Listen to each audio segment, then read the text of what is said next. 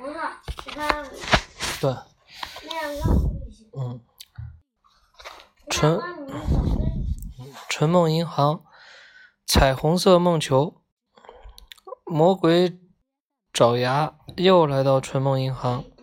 纯梦银行被做了噩梦的顾客吵成一团，这下可怎么办？莫太郎。谁知莫太郎沉啊，是不是又做噩梦了？那可太对不住了，请大家先排好队，这回我彻底吃下去，让大家忘得一干二净。气鼓鼓的鞋店店主终于抑制不住心中的怒火，大吼起来：“你是说让我们排队等候吗？我们可是一夜都没合眼呀！”这时，人群后面传来了一阵咔嗒咔嗒的响声，大家一起回头朝后望去，咔嗒咔嗒的响声是莫长老的购物小推车发出的。年迈的莫长老最近外出购物时，总是推着这个小车，车里可以装很多东西，半路上累了，还可以坐在上面休息，是个相当方便的小推车。莫长老把装满空梦球的小推车推了出来，他看起来比莫太郎还要沉着。沉着。我从窗户里看到了来了不少，看样子是做噩梦的人。银行的冷冻冰箱从昨天开始就空了，看来除了我们之外，还有喜欢噩梦的人。说着，莫长老指了指黑衣人。气愤的邻镇居民这才第一次看到黑衣人的样子，不禁心里一震，都不敢作声了，太可怕了！一张没有血色的脸。等大家安静下来，莫长老哎呀了一声，蹲下身，打开手推车的筐盖，从里面拿出了空梦球，然后手脚麻利的抛给了莫太郎。让人简直不敢相信，他已经九十九岁了。莫太郎一个又一个的接住梦球，灵巧的在临阵的人的脑门上触了触，那纯熟的手法简直就像电视里的魔术大师一样。镇上的人都入迷的看着墨太郎工作。这时，一只像小鸟一样发抖的惠美姑娘，猛然想找回自我似的，像找回自我似的，飞快的跑到了冷冻冰箱前，打开了冰箱门。于是墨太郎把装满了噩梦的梦球一个接着一个的抛进了冰箱。转眼之间，临阵的人都安静了下来。在场的人看到了娴熟的抛球技巧，一个个都喜笑颜开。可这对于魔鬼爪牙来说，实在不是件有趣的事。好不容易看到事情朝自己盼望的方向发展，发展，谁知情况却变得令自己左右为难了。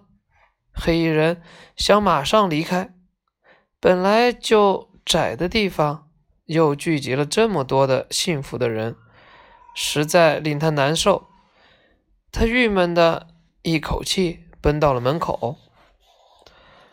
突然，莫太郎揪住了黑衣人的斗篷边：“先生，这可不行，请把刚才的梦还回来吧。”黑衣人佯装不知，想就这样逃之夭夭。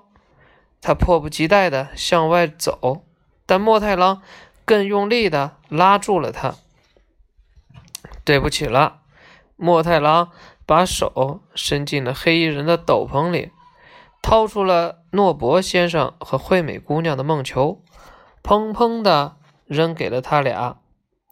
两人灵巧的接住球，高兴的对望了一下，然后开心的笑了。就这些吗？有没有拿别的好梦？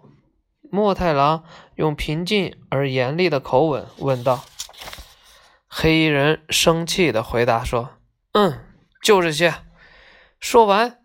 他拔腿想走，可莫太郎发现黑衣人的裤兜里鼓鼓囊囊的，还有一个吧，请交出来吧。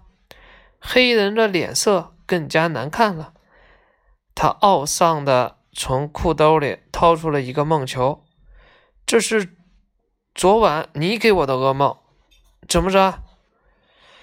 但就在黑衣人掏出来的一瞬间。那个梦球突然放射出彩虹绚丽的光芒，银行里的人都被迷住了，久久地凝视着这个放出七彩光芒的梦球。黑衣人一惊，连忙把梦球扔在了地板上。莫太郎捡起那只梦球，递给了他：“对不起，这是你的，对吧？”黑衣人不高兴的瞪了莫太郎一眼：“不，我不要了。昨晚不是这种颜色，我最讨厌这种东西了。”听了这些，莫太郎缓缓的摇了摇头：“不，这是你的东西，你的梦，因为你的内心流淌着和这个梦球里相同的旋律。”人们惊讶的把莫太郎和黑衣人团团围住。这是怎么回事？这个可怕的想偷梦的黑衣人，竟然是最绚丽的梦球的主人。莫太郎把彩虹色的梦球轻轻地放在黑衣人的手心里，然后双手握着他的手，把梦球包住了。顿时，从前创作的那首。《梦之歌》的优美旋律在黑衣人的心里复苏了，他感觉心里如同有什么东西融化了，一股暖流开始在心里流淌。对，这是昔日的自己，穿着白衣，满怀希望地敲开马艾斯特罗的家门。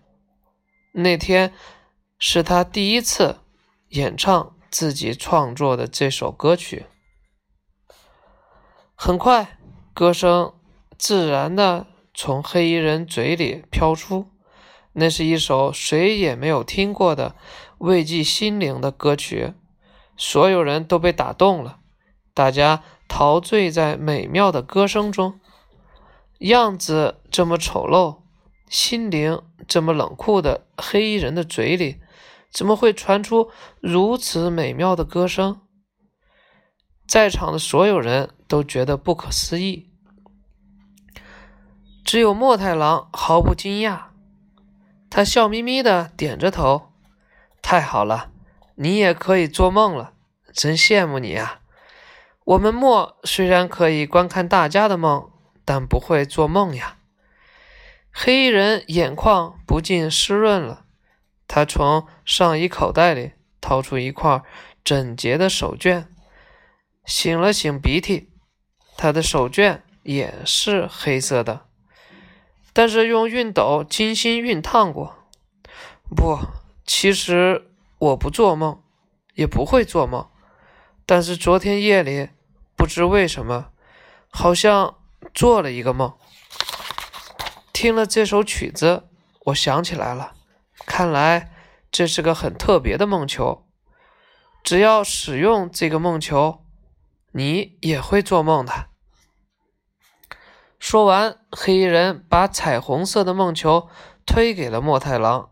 墨太郎知道黑衣人是真心的，就接过了那个梦球。黑衣人神色突然凄凉了一下。但他瞬间又挺直了身子，恢复了刁蛮冷酷的表情。哼，看样子这个镇不适合我这种非凡的魔鬼。我还是转到别的镇子去看看吧。没见过这么令人反感的无聊之地。一听到“魔鬼”二字，人们吓得后退了好几步，唯独一个人向前迈了一步，那是年龄最小的小莫娜。大哥哥，把我的好梦借给你吧。小莫娜把桃红色的梦球递了过去。诺伯先生担心地问：“小莫娜，你舍得吗？那不是小狗七郎的梦吗？”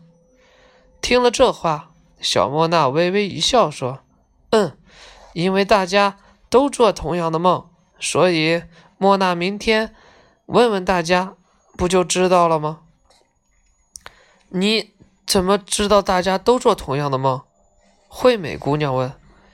小莫娜认真的回答：“因为大家都知道七郎的名字呀。”听他这么一说，银行里的人都笑了。临阵的人虽然觉得有点莫名其妙，但看到大家都这么开心，好像受到了感染，也跟着一起笑了起来。黑衣人自言自语地说：“小狗梦，原来你们寻找的是梦中的小狗呀！感觉心里好像有什么东西被揪住了。”小莫娜把桃红色的梦球。递给了黑衣人，大哥哥，也做个梦吧，做一个七郎的梦。顿时，黑衣人的心灵缝隙里掠过了一股和煦的风，让他感觉心里莫名的舒畅。转瞬之间，他的脸又变回曾经的温和面孔了。一年后。莫太郎和莫长老依然过着幸福的生活，当然，镇上的人们也一样。蜻蜓老师家里平安的降生了一个可爱的男宝宝，这回就不让梦里的宝宝哭了吧？整天大哭大叫，光哄他睡觉就够辛苦的。蜻蜓老师揉着因睡眠不足而浮肿的眼皮说。但他看上去很幸福。烫头大姐最近好像真的遇上了王子，以后别吃下雨的梦了。我就是在下雨天关了店，出门避雨时遇上他的，而且下雨时我们还可以合打一把伞。其实真实的情况是，一下雨，烫头大姐就可以让男朋友。开车来接他了。花木店的老松头近来越来越开心了。我孙女要结婚了，那个男孩不错，他们说婚后可以跟我住在一起。婚礼在镇上的教堂举办，听说要穿什么婚纱，至少在梦里让她穿上金钱织花锦缎吧。金线织花锦缎吧。唯一不好的是，噩梦减少了。买来的两个冷冻冰箱总是空荡荡的。好在镇上的人会把多余的好梦分给他们，所以墨们也不会至于饿肚子。今天墨太郎的纯梦银行里依旧挤满了顾客，除了本镇和邻镇的老居民。还有一个最近来镇上落户的人，这个爽朗的男人总是穿着白衬衫，戴着白帽子，就连睡觉时也穿着白睡衣。这个人很怕冷，所以总是穿着袜子睡觉。不用说，袜子也是白色的。天冷的时候，他还会穿一件白外套，外套口袋里总会。揣着一条叠得整整齐齐的白手绢，他经常来存梦银行挑选彩虹色的梦球，有时也会使用桃红色的梦球，聚存很多好梦。镇边的公园里，每天都可以看到诺伯先生和惠美姑娘手拉着手散步的身影。两人每次见面都会重复同样的话。莫太郎把咱俩的梦球抛过来的时候，梦球如果没有错位的话，然后两个人一起痴痴的笑。怎么也想不到我会看到你的梦。是呀，因为是最宝贵的梦，所以每天都存到银行里。知道这些后，我太高兴了。然后两个人会坐在绿色的草坪上，吃惠美姑娘烤的小圆饼干。